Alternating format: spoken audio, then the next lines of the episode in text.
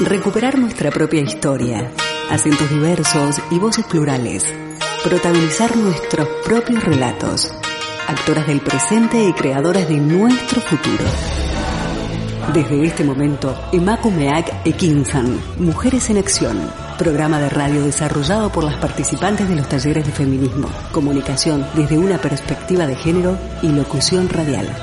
Impartidos por la Asociación Camino al Barrio, gracias al apoyo de la Diputación Foral de Vizcaya.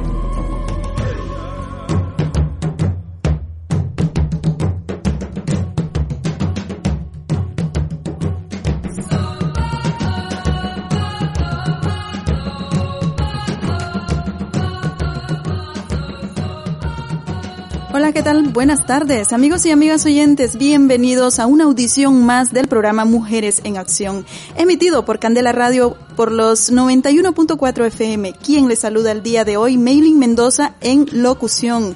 Y en Control Master tenemos a John Domínguez. Además tenemos dos invitados especiales, como es la doctora María de los Ángeles Montalbán, asesora legal de la Asociación de Presos Políticos, y la participación de un promotor de derechos humanos y escarcelado político, Jaime Ampie Toledo. El día de hoy vamos a abordar un tema muy importante como es la situación de los presos políticos de Nicaragua y la continua represión contra medios independientes y familiares de presos políticos. Y para calentar motores nos vamos con la participación de Dua Lipa, New Rules.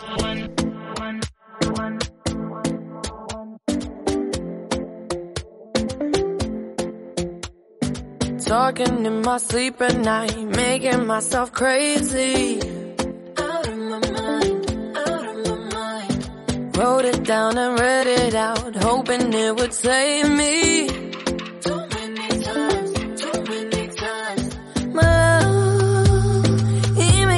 Like nobody else, nobody else.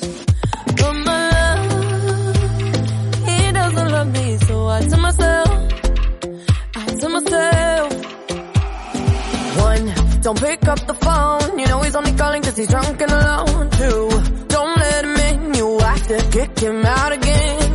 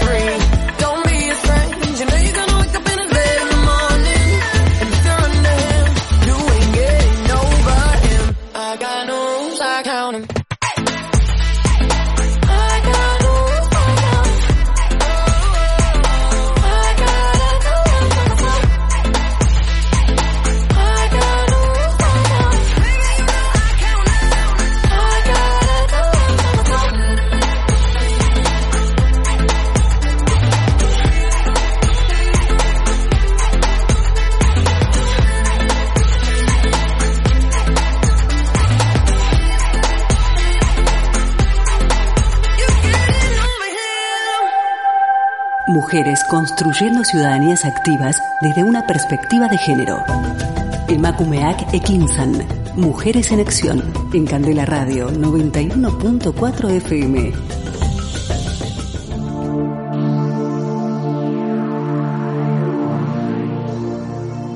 Continuación vamos a hablar un poco acerca del informe que ha emitido la Corte Interamericana de Derechos Humanos con respecto a la condena por la intensificación del hostigamiento en Nicaragua para defensores de derechos humanos, medios independientes y familiares de presos políticos.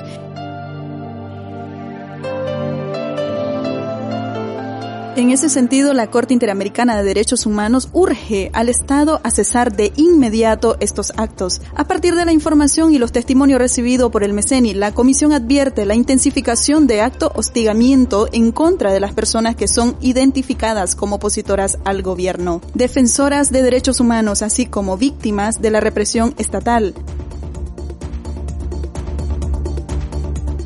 Dichos actos se manifiestan en el despliegue de equipos policiales de personas civiles en las afueras de los domicilios durante todo el día. Lo anterior con el fin de impedir la salida de estas personas o sus familiares o bien identificar y registrar a toda persona que entre o salga del lugar. En otros casos serían objeto de seguimiento, detenciones, amenazas y allanamiento domiciliarios.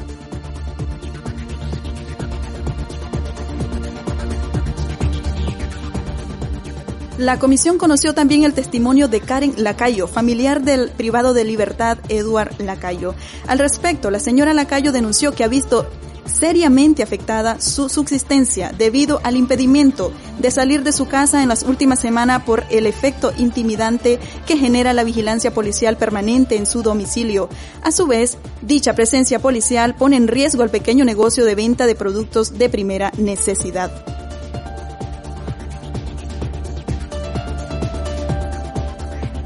En relación con los actos de represión, la Corte Interamericana de Derechos Humanos tomó conocimiento de la detención de Dorling Antonio Montenegro Muñoz el pasado 29 de noviembre en la localidad del Meloconcito a 10 kilómetros de Huihuilí, sin que el momento de la detención se exhibiera una orden judicial o el motivo de la misma.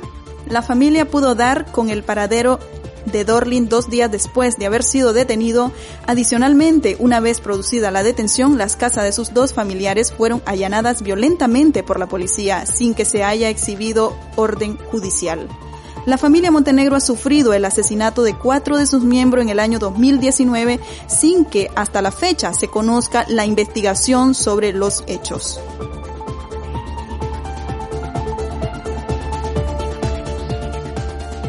La comisión también conoció testimonios sobre la detención policial de un equipo del Comité Permanente de Derechos Humanos por un lapso de dos horas ocurrido el 8 de diciembre, además de estar sometido a la vigilancia policial permanente de sus instalaciones cuando tres de sus miembros se encontraban en Somoto haciendo acompañamiento y recabando testimonios de la familia de Gerardo de Jesús Gutiérrez, eh, asesinado el 6 de diciembre pasado en territorio hondureño. Fueron detenidos por la policía del lugar, asimismo fueron objeto de maltrato y despojados del trabajo de recolección de información sobre el caso, para luego ser liberados y obligados a dejar su moto con dirección a Managua bajo amenazas de detención y acusaciones ilegales.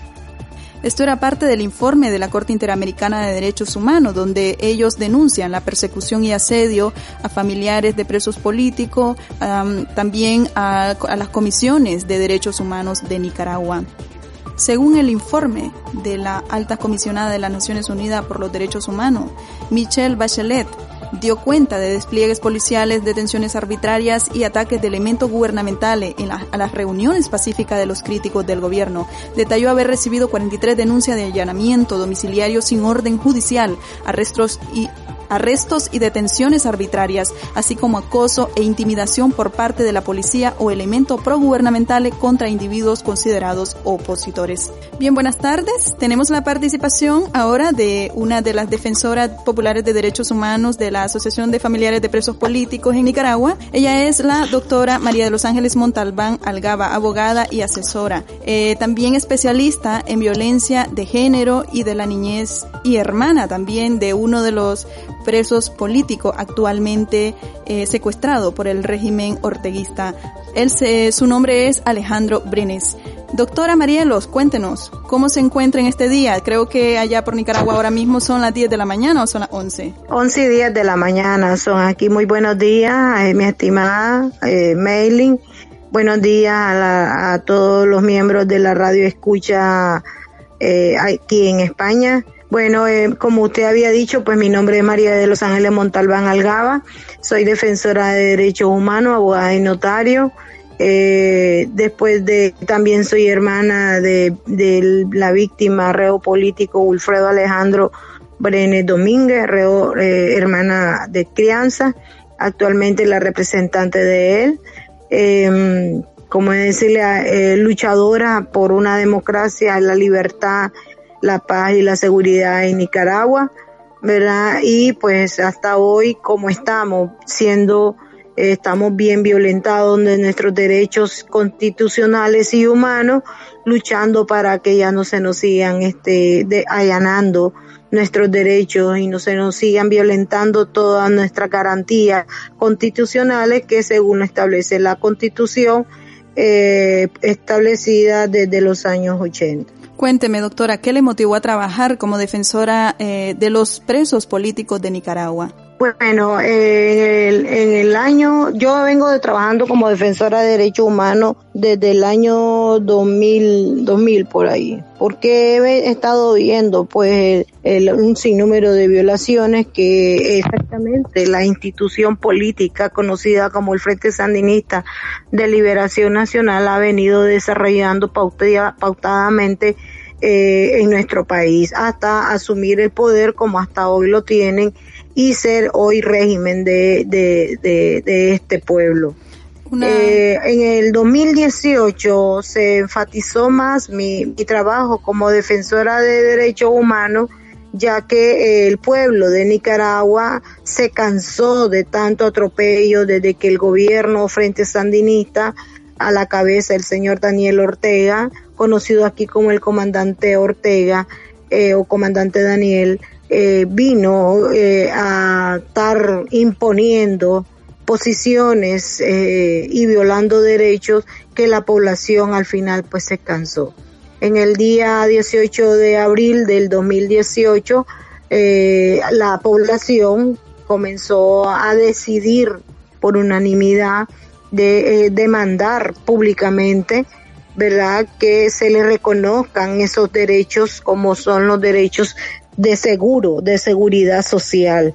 Eh, se les estaban violando. Lo que derramó aquí la gota fue que se que trataron a los ancianos, les estaban quitando ya a los ancianos parte de lo que ellos aportaban para asegurar su vejez y entonces la población dijo basta. Salimos a la calle en protesta cívica eh, y de repente pues cuál fue nuestra sorpresa que el Estado, el gobierno Em, ordenó sacar a toda eh, su militancia sandinista eh, militarizado y a toda lo que la institución policial y del ejército para contra el pueblo. Después vinieron, este, fuimos maltratados, hubieron muertos ese día, ¿verdad? Y eh, al final, pues cuando comenzaron a caer heridos, secuestros, gente secuestrada y personas muertas, y estaban poniendo las denuncias en la policía, la policía lo que hacía más bien echaba presa al familiar y desaparecían personas. Entonces ya había un caos y una preocupación porque ya no sabíamos dónde poner las denuncias. ¿Qué sucedió? El pueblo vino aquí en Masaya, eh, vinieron a buscarme, a pedirme qué podíamos hacer nosotros, entonces yo le dije, hay que poner la, la denuncia en las instituciones de defensa de derechos humanos tan reconocidas a nivel internacional y que están aquí en Nicaragua todavía respetadas como institución de defensa de derechos humanos para que éstas procedan a nivel internacional, porque ya a nivel nacional no se podía hacer nada. Ya todas las instituciones aquí en esta fecha del 2018 descaradamente este, le dijeron al pueblo, nosotros estamos con el gobierno porque es él el que nos está dando a nosotros esta oportunidad, puede estar con, con mandando, porque eso es lo que ellos quieren. Entonces, aquí, ¿qué pasó? Hubo, eh, se desplomó lo que es toda la institucionalidad eh, de, gubernamental y eh, ya no había pues para la población esa certeza, severidad y veracidad de legitimidad de que dónde podía uno poner la, noticia de lo de la de, de las violaciones que se le estaba cometiendo para que se le defendieran sus derechos.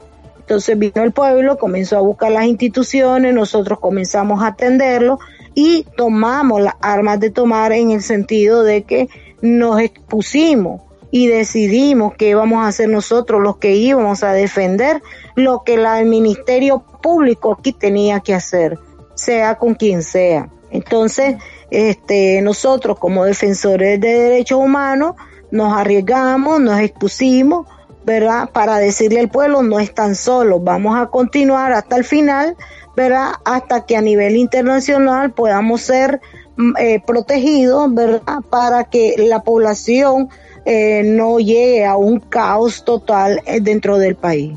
Doctora, ¿me podría comentar si actualmente cuántos presos políticos hay en Nicaragua y en qué condiciones se encuentran?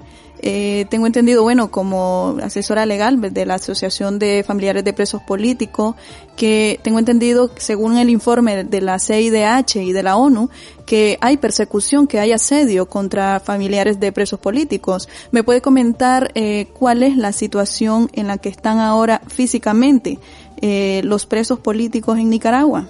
Sí, actualmente eh, no solamente hay 120, ahorita hay más de 120 presos, porque están cada día ellos agarran más. Oficialmente hay, habían 114, se está ahorita normal, eh, legalizando otra vez la, la lista, ¿verdad? Porque cada mes hay dos, tres, cinco personas nuevas que están, eh, las están agarrando porque ellos no dejan de andarse dándole asedio, persecución a las personas que ellos ya tienen en lista y que saben que estuvieron en esta lucha, pero que pudieron lograrse esconder cuando ellos ya saben dónde están ubicados, ellos vienen y los agarran, los secuestran y los denuncian. La misma policía los denuncia para que la fiscalía los acuse con delitos comunes que ni siquiera ellos los han cometido en el momento. Entonces, este, ¿qué sucede? Eh, las personas eh, ahorita en el sistema penitenciario a nivel nacional no solo son 120, hay un según las investigaciones que yo he venido haciendo, hay personas que están desde años políticamente presas, pero que el gobierno no lo ha manifestado. Y nosotros no sabíamos que a estas personas las estaban este, agarrando, secuestrando y las estaban acusando como la típica acción que están haciendo actualmente, que es de agarrarlo, eh, acusarlos con un delito que nos han cometido, pero que ya hoy se está tipificando y este tenerlos ahí para silenciar la voz de la, del, reclamo de la libertad de, de la población. Estas personas están en estos sistemas, están maltratados. Actualmente, eh, la como ya estaban habiendo muchos maltratos de violaciones de derechos dentro de la reja contra estos ciudadanos inocentes y ellos lo comunicaban a los familiares qué sucedía, como nosotros estábamos como familiar denunciando todos estos atropellos, vino la policía y decía que era mentira, mentira, y entonces vinieron y pusieron condiciones, otro atropello más contra nuestros derechos constitucionales que lo que hicieron, nos, nos, decían de que si nosotros no firmábamos un documento donde decíamos que estábamos, este, que, donde decíamos que, que nuestro familiar está en perfectas condiciones físicas y psicológicamente, nosotros no podíamos ni, ni pasarle paquetería, ni pasarle, ni poderlo ver. Entonces nosotros, a mí ya me pasó eso, porque con mi hermano me pasó, en una ocasión nosotros no firmamos y cuando volví a llegar a la visita, a la paquetería no me dejaron meter paquetería y cuando llegué a la visita no me dejaron entrar. Entonces yo pasé un mes preocupada que no miraba a mi hermano, no sabía nada de él y esa es la peor preocupación, porque no es lo mismo que uno lo tiene fuera que estar adentro o que uno lo llega a ver que si está o no está golpeado.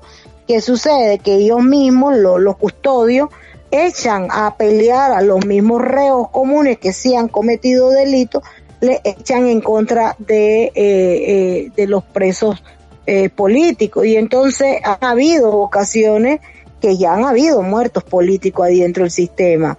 y ellos salen de que fue solo, que él se hizo el daño, y, pero al final no sabemos qué fue lo que sucedió. Entonces, nosotros, para evitar una mala noticia, que es lo que hacemos, obligadamente y humildemente tenemos que firmar ese documento para que ellos, para que nosotros podamos ver a nuestro familiar y nosotros mismos constatar si en realidad él está golpeado, no está golpeado, o saber qué es lo que está pasando.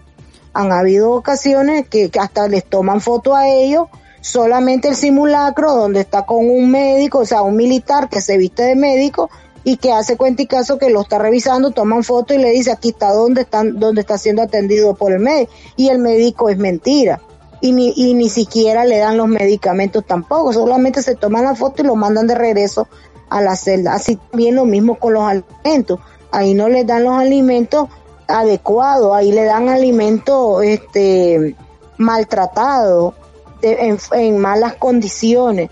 Y entonces a ellos los hace que se tomen fotos para que hagan creer de que se les está dando eh, alimento. Todo esto con qué fin? Como saben que el sistema penitenciario o Ministerio de Gobernación está financiado por organismos internacionales como es la Unión Europea y los Estados americanos, ellos reciben fondos para supuestamente darle la, debida atención a esta gente, entonces ellos, para que no se les quiten todo este financiamiento que se le da o lo que va a través del, del presupuesto de la República, vienen ellos y hacen todas esas tomas para que hagan creer a nivel internacional que todo está bien, que todo está normal, que todo está bien, bien tratado, cosa que desde un inicio pues han sido violentados sus derechos. Actualmente, doctora, se encuentran mujeres presas políticas en Nicaragua. ¿Sabe usted? Yo, yo tengo entendido que este el caso de María Esperanza Sánchez de Matagalpa. ¿Sabe usted si hay otras mujeres detenidas arbitrariamente por el régimen? Sí, esta otra de ella es Carla Escobar, esta muchacha está de tanto maltrato, según la información, está bien maltratada psicológicamente y físicamente. Llegó al punto que hasta se quiso quitar la vida.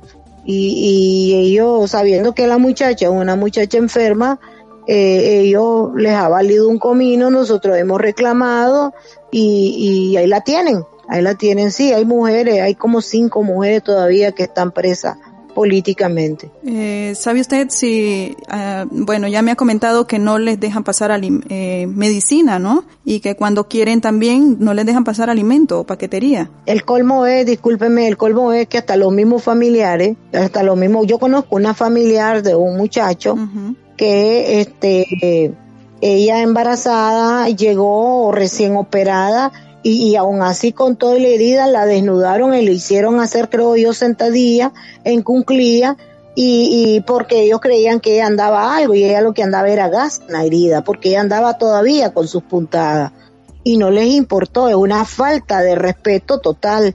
Eh, aquel, otra de las cosas que nosotros recibimos como familiares eh, es que nos manosean, nos, ponen las manos dentro de, de, las, de la ropa que nosotros andamos y comienzan a hacer un atropello de violaciones humanos horrible. Eh, la comida, después de que tienen la mano sucia, los mismos custodios meten la mano dentro de la comida que uno le lleva hecha al familiar para que él coma sabroso. Otra de las cosas es, nosotros por ejemplo, en la familia Brenes Domínguez tuvimos luto, se nos murió mi mamá de crianza por estar reclamando y buscando la libertad de su hijo. Nosotros tenemos luto en la familia por esta, por este asunto y estos atropellos que la misma, eh, el mismo régimen de Ortega Murillo ha venido inculcando a cada uno de nosotros. Una pérdida humana que nos ha dolido mucho, no lo hemos recuperado porque nosotros todavía no queremos creer que se nos fue por culpa de estos, de estos asesinos. Eh, los familiares recibimos humillaciones, ellos, ellos cuando nosotros vamos, ellos hablan de, eh, ellos hacen campaña política en relación al Frente Sandinista, o sea, al partido del régimen. Nosotros no tenemos que callar y no decir nada, ponen música. Eh, a nosotros nos dicen de que aquí Daniel se, el comandante Daniel se queda. Y nosotros tenemos que callar porque si no, en ese momento de visita nosotros no vamos a poder ver a nuestro familiar. Han habido ocasiones a familiares que le echan las mismos familiares de reos comunes, le echan a, a esta familiar y le dicen ella es tranquera, ella aquí, que por ello sus familiares no han salido y, comienzan a echarnos en contra de la misma población. Y han habido, pues yo les he dicho, yo me he enfrentado a ellos, les he dicho, yo soy defensora de derechos humanos y usted a mí no me va a violentar. Y todo lo que aquí yo miro, yo todo lo voy a denunciar, porque el pueblo a nivel internacional y nacionalmente van a saber lo que ustedes hacen. A, conmigo pues tal vez hay un poquito de respeto, pero eso no quiere decir que yo no reciba tampoco violaciones. Eh, hay una oficial que a mí me tiene, a mí ya me han amenazado de muerte ya me han amenazado, ya han querido venir a, hacer atropellos contra la propiedad y de manera violenta. Y, nosotros tenemos que andarnos cuidando, nos tenemos que andar escapando. Ya he tenido asedio de la policía. Aquí manchan las casas, ponen plomo eh, con las letras rojo, ponen dos veces plomo. La primera la ponen con negro y la otra la ponen con rojo, la letra. ¿Y qué sucede? Plomo le quiere mandar a decir a los otros a los otros ciudadanos este, sandinistas de que ya sabemos que en esta casa está señalada y que hay que darle seguimiento a la hora que haya un levantamiento o alguna cosa, pues matar. Plomo quiere decir matar en Nicaragua. ¿Su casa ha sido asediada con esa palabra plomo? Ya fue pintada. Yo tengo fotos y videos de que ya fue pintada. Fue en el mes, el 6 de diciembre que vinieron a poner. Ya mm. ahorita la pintamos, la pared, pero bueno, espero que no vuelvan a venir, ¿verdad? De hecho, yo he tenido amenazas, me han llamado que por andar, eh, andar queriendo meter mano en esto, me van a matar, que voy a amanecer en una bolsa hecha tuco y, se la van a entregar a mis hijos, dicen ellos, a mi madre, como mi madre tiene pues problemas de corazón, ellos dicen, a ellos no les importa, ellos han, aquí han matado, aquí han habido víctimas de madres que han muerto por la libertad de sus hijos. Creo que con mi mamá son cinco o siete las siete, las que han muerto por esta lucha de defender la, de defender la inocencia de su hijo y por buscar la libertad de su hijo. ¿Conoce, conoce algún caso reciente de algún, de algunos, eh, de liberación de algún preso político? ¿Están eh, en negociación eh, de alguna manera con, con esta gente para que los liberen? Bueno, eh, nosotros conocemos el caso de don Justo Rodríguez. Don Justo Rodríguez un campesino de la isla de Ometepe en el departamento de Riva. Este señor, por, por, por, por levantar su voz y pedir libertad y pedir que lo dejaran en paz, ¿verdad? Porque estaban siendo atropellados. Lo agarraron, lo trajeron aquí, lo trajeron, lo llevaron al sistema penitenciario, lo golpearon al punto que hasta un derrame le dio, ¿verdad? Lo operaron, el señor quedó parapléjico y este, y aún así, con toda y la debilidad de un derrame cerebral, o sea, inmóvil el señor, lo tenían encadenado. Y eso porque yo lo vi. Yo fui porque la, hermana había ido, la mandaron a llamar, ella fue porque ella había puesto una denuncia junto conmigo públicamente y entonces la mandaron a llamar, ella llegó y la cosa es que a la señora la tenían secuestrada. ¿Cómo es posible que ella, que era la visitante para ir a ver pues qué es lo que pasaba, la agarraron y la metieron en un cuarto en el hospital, ¿verdad? Donde estaba el hermano y estaba custodiada con unos policías, no la dejaban ver. Hasta que yo logré entrar, ¿verdad? Este, vi que el señor lo tenían encadenado con, con un suero, eso estaba recién operado, imagínense recién operado y encadenado, y a la hermana la tenían lejos de la zona donde estaba él, ni siquiera estaba a la orilla del señor, y estaba la señora custodiada de, de, la tenían presa la señora, no la dejaban salir. Entonces vine yo, le hice saber que eso no es correcto, no sé cuánto, pero no la, la señora no quiso salir y, al final pues hasta que se luchó y se pudo pues hacer que la señora que le dieran ahorita con la última salida pues le dieron orden de libertad pero ya el señor lo entregaron mal. Está, está, está delicado el señor ahorita. Está muy delicado ¿Qué mensaje le daría, aparte ya pasando por todo lo que hemos hablado, que es todo arbitrario total, ¿Qué mensaje le daría a, las organizaciones como la ONU, la Unión Europea, eh, la CIDH? ¿Qué mensaje les mandaría para la liberación de nuestros presos políticos de Nicaragua? Eh, bueno, para un mensaje no solamente a ellos, sino a los honorables eurodiputados de Europa, nosotros queremos pedirle que por favor no dejen solo a Nicaragua, no dejen solo a la población de Nicaragua. Estamos indefensos, nosotros estamos mal. Cada, este gobierno se está burlando de ellos. Este gobierno no les importa las acciones que tomen. Eh, ya aquí vinieron eurodiputados y gracias a Dios, como ellos vinieron a Nicaragua e impusieron su posición aquí en Nicaragua de venir a Nicaragua, se paró un poquito porque aquí era barbarie lo que estaban haciendo con la población. Nosotros le pedimos a los eurodiputados que vuelvan a venir a Nicaragua, que exijan a este gobierno la participación, la venida de ellos, de los organismos de derechos humanos internacionales, que venga la ONU, que vengan por favor a Nicaragua a ver la situación en vivo de lo que está pasando, que no es lo mismo lo que se les dice ni los mensajes que se les manda a que ellos miren la realidad de los hechos aquí que no tengan, no tengan piedad con este gobierno, que, que le apliquen cualquier medida, que las sanciones, lo que sea, con tal de que este régimen se vaya. No es posible que nosotros, o en este año que vienen las elecciones, este gobierno ha venido haciendo propaganda de campaña política hasta con los fondos que mandan los, los o que mandan, perdón, la Unión Europea para, para ayuda social ahorita como lo que pasó con las inundaciones que tuvimos en Nicaragua. Y solo ellos beneficiaron a su gente de partido.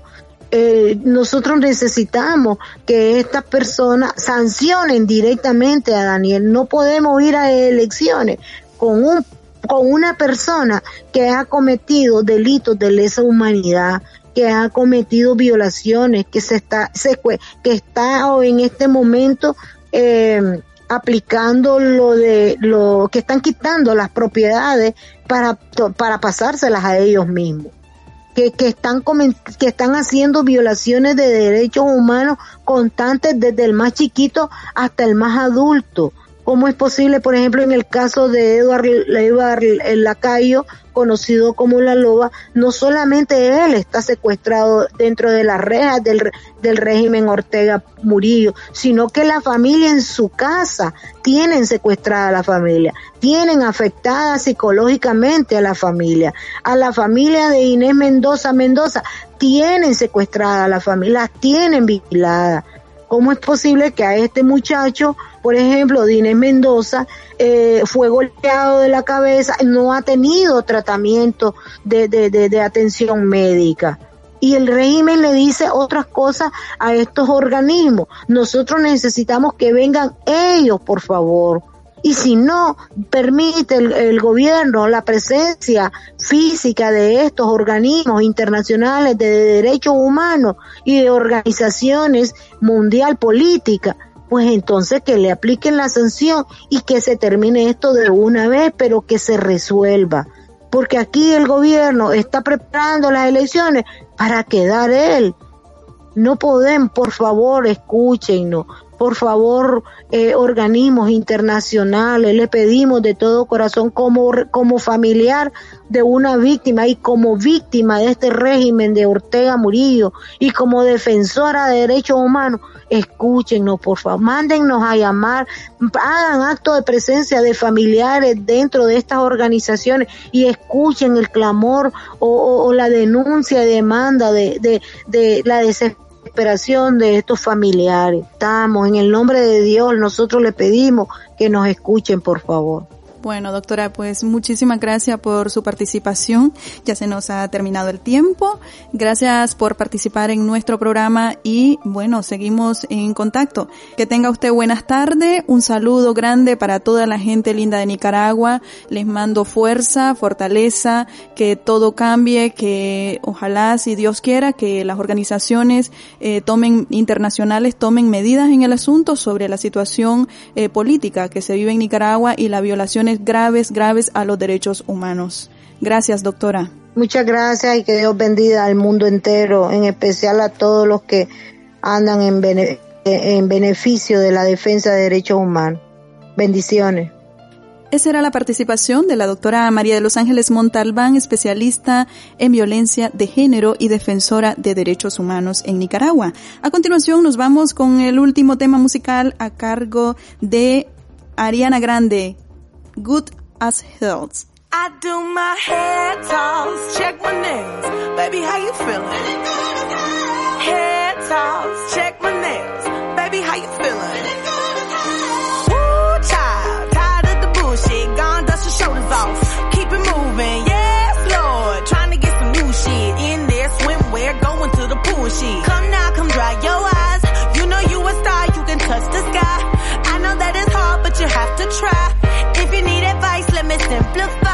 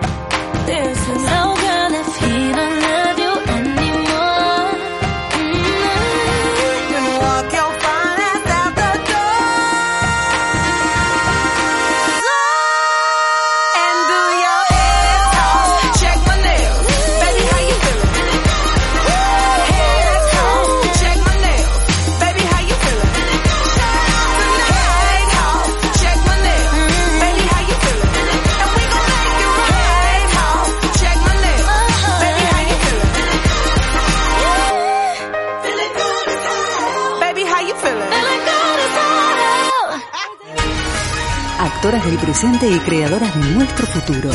Estás escuchando Emakumeak Ekinsan, Mujeres en Acción.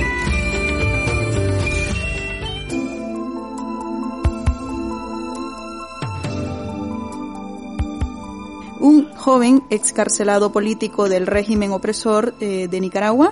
Es una persona, bueno, eh, él era un activo eh, defensor de los derechos humanos de Nicaragua, de la ciudad de Huaco. Dime, Jaime, ¿cómo te encuentras? Bueno, muy, muchas gracias por el espacio que me están brindando y agradecer también a la radio escucha y a los que nos sintonizan seguramente eh, por medio de las redes. Pues en este momento, pues la situación, aunque estamos en libertad y estamos de momento, por decir así, resguardando nuestra integridad humana, porque en Nicaragua, pues por desgracia, eh, ni la vida está segura con el régimen que tenemos. En Nicaragua muchos de nosotros nos espera la cárcel o una tumba, esa es la realidad. Eh, no cesa eh, la persecución, los asedios, las amenazas. Y aunque hayamos estado de alguna manera ya eh, presos, eh, coartados en nuestra libertad, pues la, la represión sigue en contra de los que defendemos los derechos humanos, en contra de los que alzan la voz por la libertad y la justicia en Nicaragua. Y la mayoría de los que, de los que hemos estado en esa lucha, pues hemos tenido que exiliarnos, porque no hay garantía. Eh, si bien es cierto, en Nicaragua pareciera de pronto de que hay ciertas libertades, pero el régimen solo permite, por decir así, una oposición funcional, eh, personas que de alguna manera le garanticen a ellos cierta imagen internacional de que respetan eh, los de los derechos humanos pero en la Cuéntame. práctica en la práctica pues no es así. Díganos. Cuéntame, Jaime, ¿cómo sucedieron los hechos de tu detención? ¿Cuánto tiempo estuviste presos, mejor dicho, secuestrado ilegalmente por la policía de Nicaragua? ¿Cómo sucedieron los hechos? ¿En qué, ¿De qué delito te acusaron? Bueno, nosotros eh, el 19 de abril del 2018 hubo una, por decir así, una explosión social. Eh, la inconformidad eh, rebasó a la ciudadanía. Eh, son más de, a ver, la, la, dictadura no solo tiene eh, los más de 10 años que lleva Ortega en el poder legalmente. Desde el 79 nosotros vivimos bajo una dictadura, en el 90 se habló de una especie de transición democrática, sin embargo el régimen sandinista, aunque legalmente dejó de ser gobierno, desde abajo siguió eh, manipulando y haciendo eh, explosiones sociales para que los gobiernos democráticos eh, pactaran con, con él y le dieran cuotas de poder, le mantuvieran incluso el, todo el andamiaje económico para sostener ello a sus dirigentes sandinistas. En el 2006, cuando ellos regresan eh, de forma legal, eh, legal, por decir así. Nosotros estamos convencidos y lo hemos denunciado desde siempre de que esas elecciones también fueron fraudulentas y desgraciadamente a los pactos que se dan eh, de una u otra parte, pues este Ortega retomó el poder de manera legal.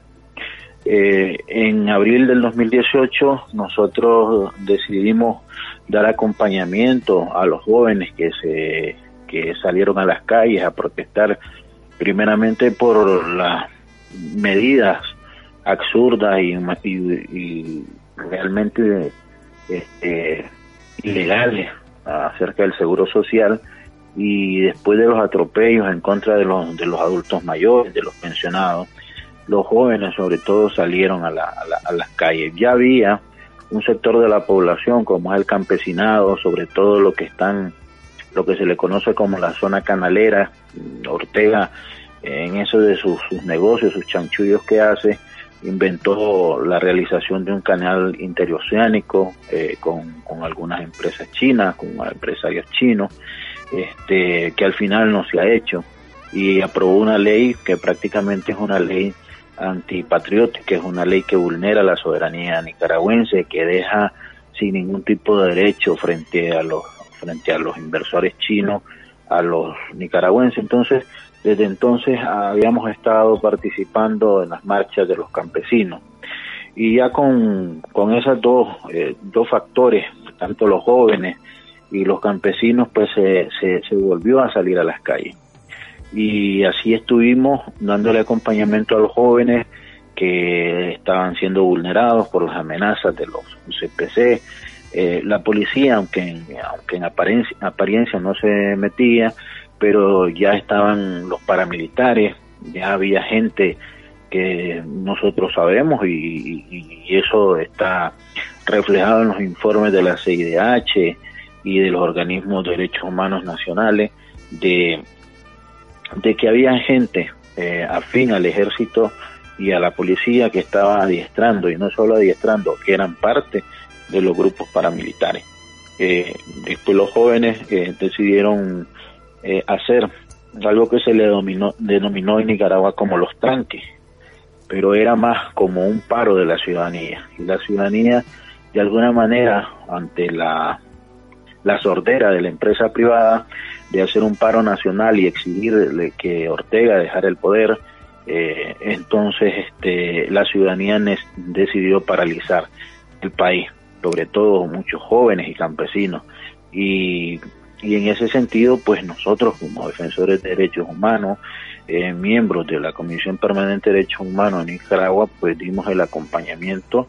Eh, sin embargo, este, comenzamos a recibir amenazas de muerte. Las amenazas empezaron a llegar a través de nuestro Facebook, de nuestros correos personales, donde nos decían prácticamente que nos iban a descuartizar, que nos iban a matar, que nos iban a a matar eh, grabando videos y enviándolos a nuestras familiares, si no desistíamos de estar eh, apoyando lo que se conoció como la, la, la, lucha de los autoconvocados azul y blanco. Y El 25 de, de mayo del 2018, un grupo de paramilitares dirigido en ese momento por el secretario político del departamento de Huaco, eh, con trabajadores de la alcaldía municipal de Huaco y de, del Instituto Nicaragüense de Seguridad Social, todos, todos trabajadores del Estado en su mayoría, ex militares y estoy seguro que también militares activos y policías activos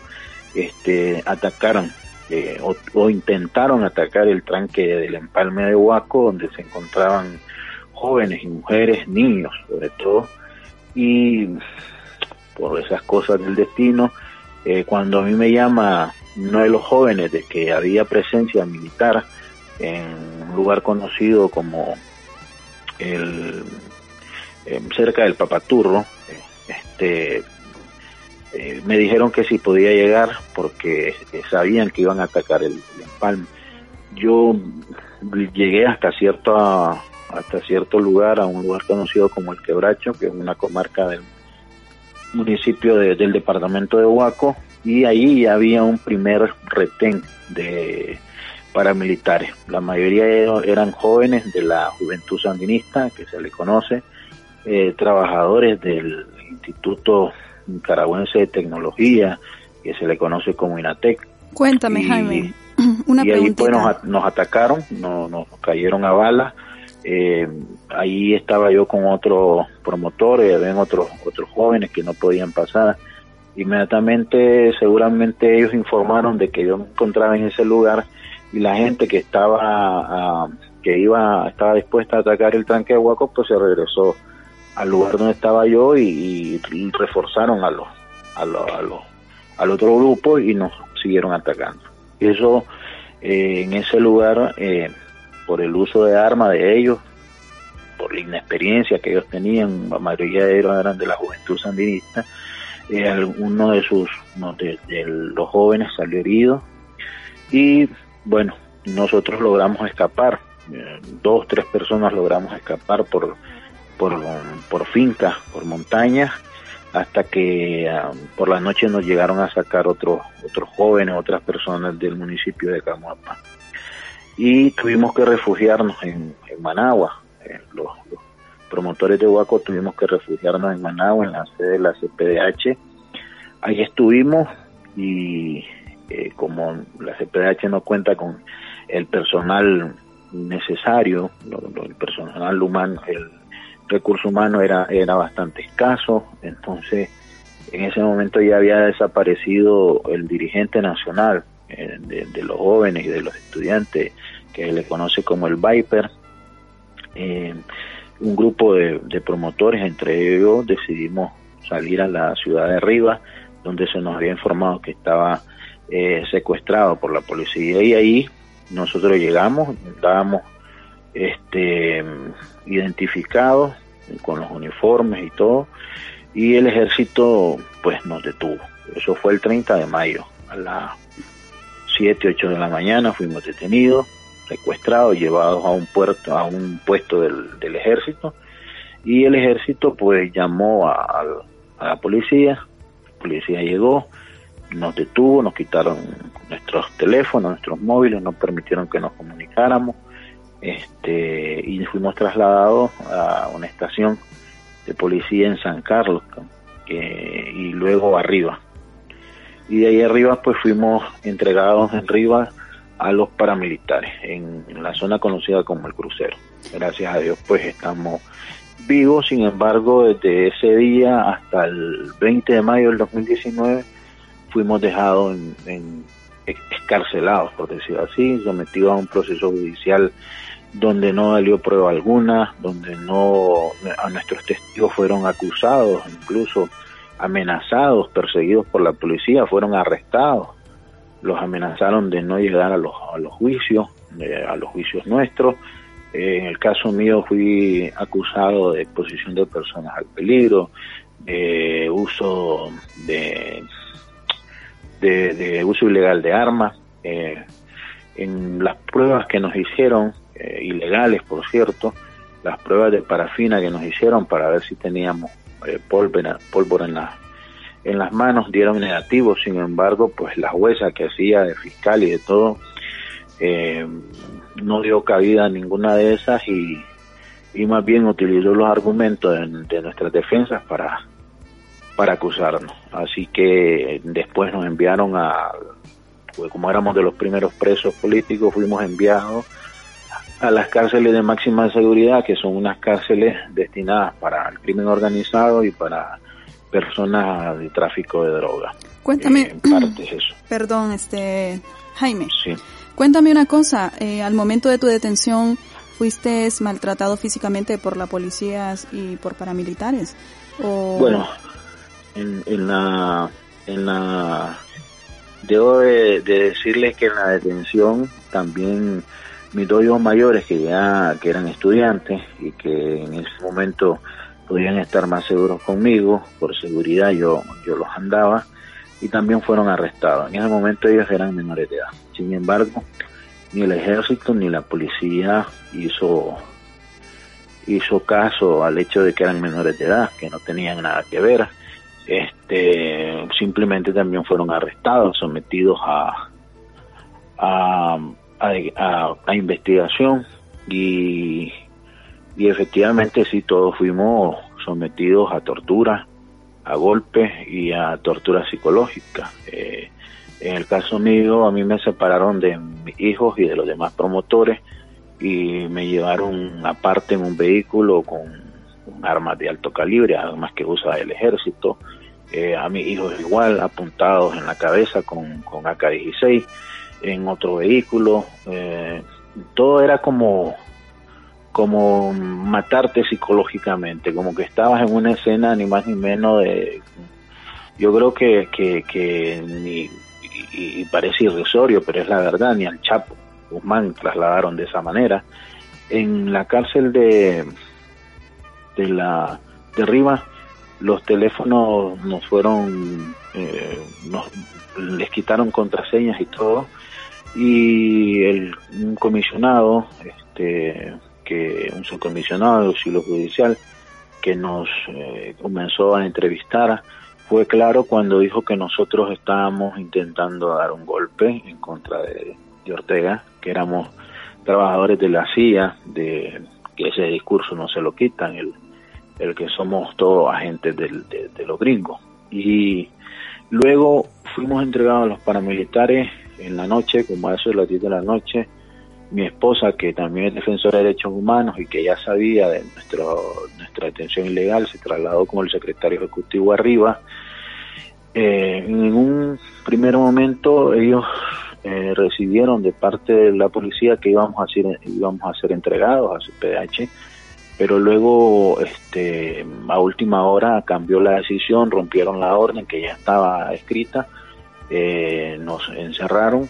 Y ah, en el caso de Marcos Carmona, que, era el secretario, que es secretario ejecutivo de CPH, y de la doctora Carla Sequeira, que es abogada y la responsable de, asesoría legal, además mi esposa, a ellos les echaron las turbas feministas que se les conoce, nos golpearon, este, eh, nosotros fuimos llevados en, para en ese momento que ellos les están haciendo eso a un lugar conocido como el Crucero, que es un municipio de Managua, eh, y ahí nos entregaron a paramilitares. Ahí lo que ellos hicieron fue, yo no sé si es que en el, en el momento cambió la orden o, alguien la cambiaría, alguien haría algo, pero a nosotros nos pusieron a todos los que estábamos ahí en posición de que nos iban a fusilar. Eh, eso es- estoy hablando como las 11, 12 de la noche. Eh, nos iban a fusilar. Eh, de ahí llegó un comisionado y, y le habló a uno de los encapuchados, nos montaron en bucetas y nos fueron a dejar a la cárcel conocida como el Chipote, que es una cárcel de tortura, porque todos conocen. Eh, la mayoría de los nicaragüenses saben lo que lo que simboliza el chipote en, en Nicaragua. Y efectivamente, pues allí nos sometieron a, a vejaciones, ¿no? A- te desnudan, te hacen que te hagas sentadillas, que haga, que abras tus partes, que y todo eso lo hacían delante de mi hijo, igual de mi hijo para para mí, para para mi persona. Luego nos metieron a salas de interrogatorio. En esas salas de interrogatorio lo que hacen es ponerte un papel y decir que firmás o firmás y te ponen una pistola en la cabeza, así de simple. ¿Y qué te hicieron firmar? Este, eh, perdona que te interrumpa, ¿qué te hicieron firmar? ¿Algún documento en blanco o qué? No, nosotros, yo no, en el caso mío no firmé, ni tampoco los demás promotores, tampoco mis hijos. Eh, por eso este, dilatamos dentro de la, de la, celda, porque de la, de la sala de interrogación, eh, uno de mis hijos fue de los que más dilató, tengo entendido que lo golpearon más. Eh, ellos querían que, que mis hijos afirmaran que yo era el patrocinador, el que pagaba, el que tenía armas. en el caso mío, los míos fueron claros, o firmás o ya sabes que matamos a tus hijos. Eh, yo soy una persona creyente, eh, desde pequeño soy muy creyente y pues yo les dije, bueno, si, si eso es lo que Dios tiene preparado, pues que se haga. Yo no he hecho ningún crimen, eh, no estoy ni, ni estoy luchando por intereses, yo lucho por la libertad de mi país y si vas a disparar, pues dispara ya. ellos me pedían que firmara acusando al licenciado Marcos Carmoni, a la CPDH, como eh, trabajadores de la Central de Inteligencia Americana. Ese es un discurso bastante trillado ya de los de la gente sandinista de Nicaragua. Eh, no nos hicieron firmar nada, no nos presentaron en tiempo y forma como manda la ley a los jueces, eh, nos presentaron en el caso de los promotores porque mi hijo, gracias a las gestiones de la CPDH y de, los, de los obispos, pues fueron entregados este, después de dos días de, arresto y de tortura, fueron entregados y pues nosotros pues nos quedamos. Sin embargo fuimos acusados por, por los delitos que ya le mencioné. Al final la, la jueza, después de que no escuchó nuestros nuestros testigos, de que los presionaron, de que ellos llevaron más de 20 testigos, todos trabajadores del Estado, concejales o eh, la mayoría eran trabajadores del Instituto de Seguridad Social, de INATEC, de la alcaldía. Eh, ella, mm, para poder también, eh, yo digo, fregarme más a la hora de llegar, aunque no lo había pedido la fiscalía, porque la fiscalía es la que debe de pedir que se modifique la tipificación del delito. Y la jueza, sin solicitud alguna, pues cambió la tipificación ya no solo tenía ese par de delitos, sino que también me acusaba de, de asesinato frustrado. Y me dio 10 años y 10 años y 6 meses de cárcel. ¿Cuánto tiempo tuvo detenido ahí arbitrariamente? Mm, Cuénteme. Prácticamente un año. Nos metieron en unas celdas que se le llaman celdas de máxima seguridad, totalmente desnudos. Eh, dormimos por un año en unas losetas de cemento sin acceso a medicina, sin acceso a, a ropa, eh, no teníamos eh, ningún tipo de asistencia médica. Cuando nos sacaban, a, y es lo que hacen con los presos que aún están ahí, que lo sacan y está un doctor ahí que te toca el pecho, que te que hace que te está revisando, te toman una foto y luego te sacan. Eso es para justificar ante la Cruz Roja Internacional y ante la comunidad internacional que, que, hay eh, acceso a la salud cuando eso no, no es cierto. Pues. Entonces, este es parte pues de, las torturas. No habíamos, no teníamos visita visita familiares en el sentido de contacto que le decimos nosotros. En el caso nuestro, no de todos los presos, algunos tenían ese privilegio, por decirlo así, pero en el caso nuestro no teníamos visitas de contacto, eran a través de un vidrio amarrado de pies y manos, no teníamos derecho a sol. Nos sacaron supuestamente a agarrar sol ya cuando hacían falta un mes o dos meses para que fuéramos escarcelados. Este, y así pues pasamos literalmente un año. Por 10 días no se cumplió el año. Eh, es parte de la situación, no te dejaron, en caso mío no me dejaron entrar lentes, medicina, yo padezco de alergia del hígado y medicina o se la, quedaban ellos, no la dejaban empezar. La comida igual, la comida te la pasaban eh, hasta que ya estaba descompuesta o te limitaban en el pan o en algunas cosas que la familia podía llevar. Este también el agua, porque el agua es contaminada ahí, el agua que ellos te dan es un agua eh, que viene del, lago de Managua, que está totalmente contaminada, entonces la familia En el caso mío me dejaban pasar tres litros de agua en la semana. Ellos lo que hacían era que esos tres litros sacaban el agua purificada y metían el agua del, del- de la que hay ahí en las piletas. Ese son el, el tipo de tortura. Luego nuestras familias, las mujeres son sometidas a, a, a- revisiones que literalmente caen en, en violaciones a su cuerpo, eh, en tocamientos. Eh, tenemos casos eh, comprobados de que, por ejemplo, ponían, este, no sé si está bien la palabra, le- les lesbianas para que revisaran a nuestras mujeres. Y tenemos casos de, de mujeres que incluso les fueron metidos los dedos en sus partes, de, de esposas de algunos hermanos reos, y, también de um, niñas, niñas recién nacidas que iban a ver a sus papás que también pasaban lo mismo. O sea, eh, era lo peor que podía pasar. O sea, ahí, eh, si en el chipote, por ejemplo, en el chipote te, torto- te torturan tres, en máxima seguridad cuando te trasladan te torturan 50, porque cada uno de los guardias quiere como que Daniel Olachayo le les dio una orden directa y ellos quieren quedar bien, aunque nadie los esté viendo, entonces te tratan de aplastar, de, de humillarte, de hacer lo que, lo que ellos, eh, lo que, lo peor que se les pueda venir a la mente. Bien, Eso es parte de lo que hemos pasado ahí. Sí, imagino yo toda la el daño moral y psicológico que que has tenido que pasar y físicamente también, ¿no? Eh, Bueno. Estamos, te, te agradezco mucho por tu participación, por tu testimonio y bueno, pues aquí culminamos, ¿no? Con tu, con tu participación. Gracias por estar con nosotros y, y claro, y también por seguir defendiendo la libertad de expresión, eh, la democracia de Nicaragua y bueno, y agradecerte que, que has sido un defensor de derechos humanos y que también pues has sido una víctima directa del régimen opresor que ha violado de directamente, ¿no? los derechos humanos en Nicaragua. Bueno, pues nada, gracias y gracias por tu participación y bueno, te invitamos a que nos escuches por Candela Radio. Sí, agradecerles nada más y, y decirles de que sigan ayudándonos, que sigamos luchando por la liberación de los presos políticos. Tenemos más de 120 presos. En las montañas a diario matan campesinos. El ejército con la contra con la contrainteligencia de ellos está matando a nuestros campesinos, así literalmente. Eh, y bueno, pues muchas gracias a ustedes por el espacio y que sigan ayudándonos con Nicaragua. Bueno, muchas, gracias. Buenas tardes. Buenas tardes.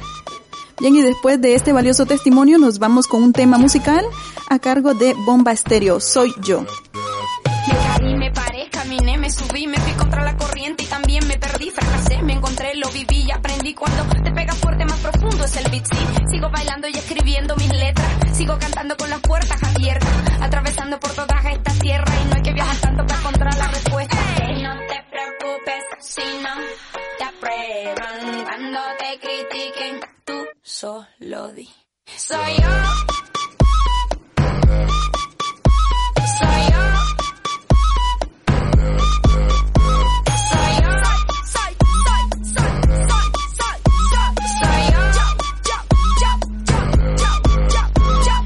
Sigo caminando, sigo riendo. Hago lo que quiera, muero en el intento. A nadie le importa lo que estoy haciendo. Lo único que importa es lo que está por dentro. Mar sin problema. Estar sentada sin hacer nada, mirando de lejos y estar relajada. No te preocupes si no te aprueban cuando te critiquen. Tú solo di. Soy yo.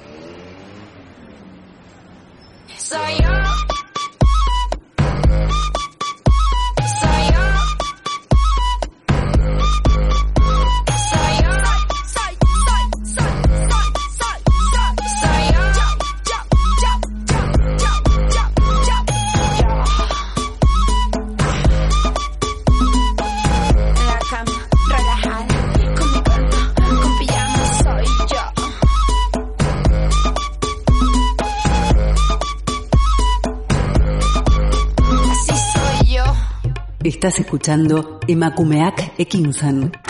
Mujeres en Acción en Candela Radio 91.4 FM y www.candelaradio.fm.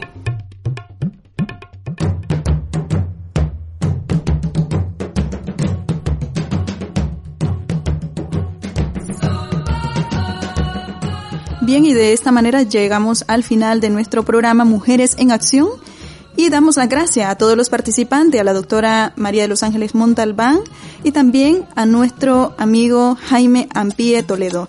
Gracias a todos y todas por habernos escuchado y a ustedes, amigas y amigos oyentes que están en sus hogares. Gracias y buenas tardes.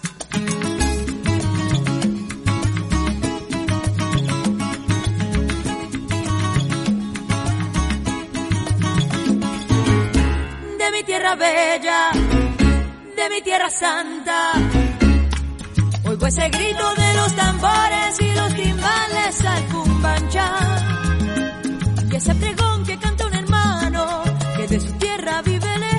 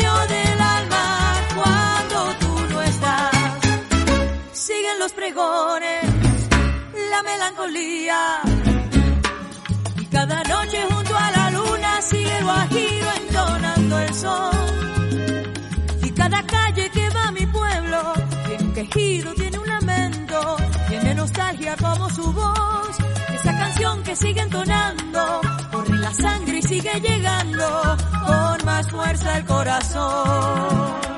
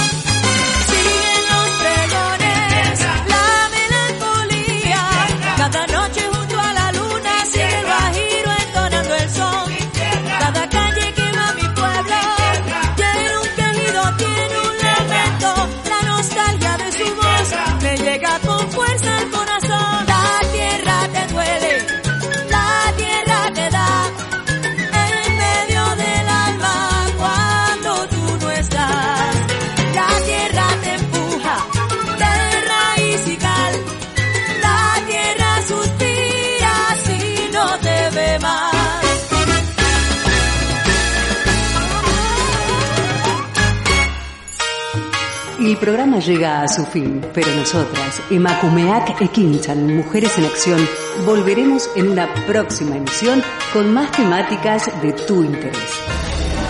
Aquí, en candelaradio.fm.